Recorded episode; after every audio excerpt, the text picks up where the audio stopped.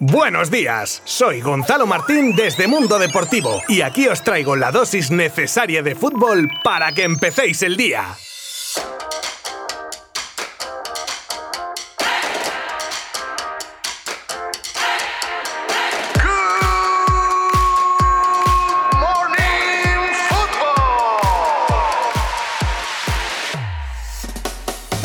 Ya es martes, por fin ha llegado el día.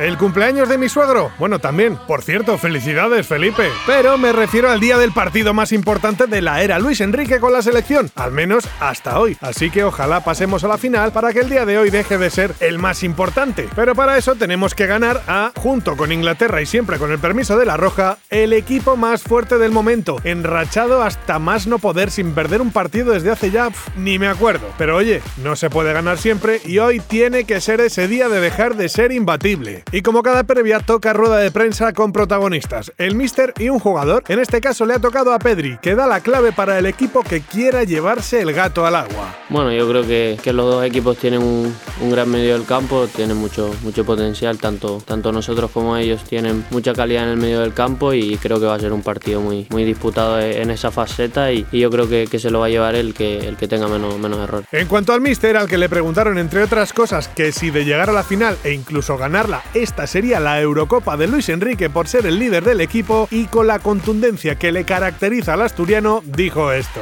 Nuestro objetivo es claro, nosotros queremos el balón, lo necesitamos. Si tuviéramos que jugar a otra cosa, pues nos adaptaríamos, pero preferimos estar con la posesión del balón. Que soy un líder es evidente, eso lo he dicho siempre, pero un líder que está fuera del campo. Los líderes importantes son los que están dentro del campo y los que no participan y siguen siendo líderes y son imprescindibles porque ayudan a su equipo y de esos tenemos muchos en, en mi equipo. Lo difícil es eh, marcar goles, lo difícil es presionar bien, lo difícil es eh, adelantar la línea y estar atento a las coberturas, lo difícil es lo que hacen los jugadores. Y si tuviéramos la fortuna de ganar este partido y aparecer en la final, claramente sería mérito de ellos. Pues toda la suerte del mundo para la selección hoy a partir de las 9 de la noche. Y si no tenéis una tele para poder verlo, aparte de ir ahorrando para compraros una, ya sabéis que os iremos contando todo lo que pase minuto a minuto, diría yo segundo a segundo casi, desde nuestra página web www.mundodeportivo.com. ¡Vamos España!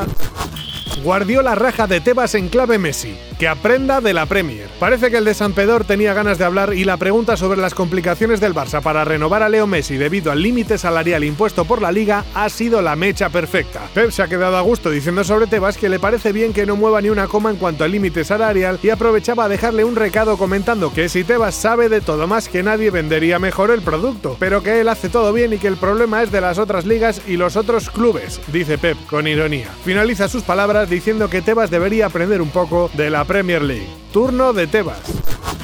Mateus Fernández demandará al Barça por su despido. El centrocampista brasileño que ni siquiera llegó a ser presentado está trabajando en una demanda contra el Fútbol Club Barcelona por despido improcedente y con intención de cobrar lo que le restaría de contrato que finalizaba en 2024.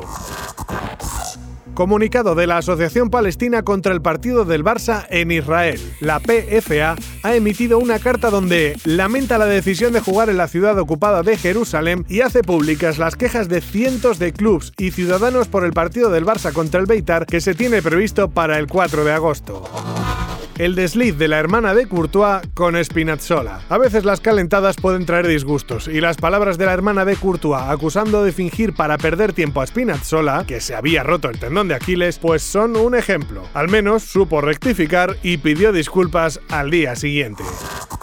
Y vamos ya con nuestra super sección sobre el mercado de fichajes con los rumores y las últimas noticias. Mañana miércoles podría ser la presentación oficial de Sergio Ramos con el PSG. Todo está pendiente de la revisión médica de hoy y así daríamos por fin finalizado uno de los culebrones del verano o incluso del año.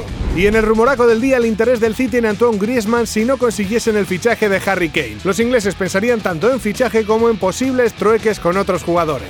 Pjanic tiene los días contados en Barcelona y el Tottenham con Fabio Paratici a la cabeza, exdirector general de la Juve, estaría colocando como prioridad en su agenda al centrocampista bosnio. Y hablando de centrocampistas, son años ya sonando Pogba como refuerzo para el Real Madrid y según Daily Express el club merengue estaría preparando todo para ficharlo dentro de un año que acaba contrato y llegaría gratis. Y terminamos con un fichaje confirmado. El Atlético de Madrid acaba de fichar al joven atacante brasileño del Fluminense Marcos Paulo. Firma por cinco temporadas, suponemos con intención en principio de cederlo para que coja rodaje en Europa.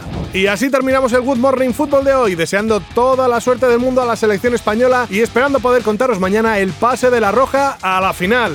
Mañana nos escuchamos. Adiós. Mundo Deportivo te ha ofrecido Good Morning Football, la dosis necesaria de fútbol para comenzar el día.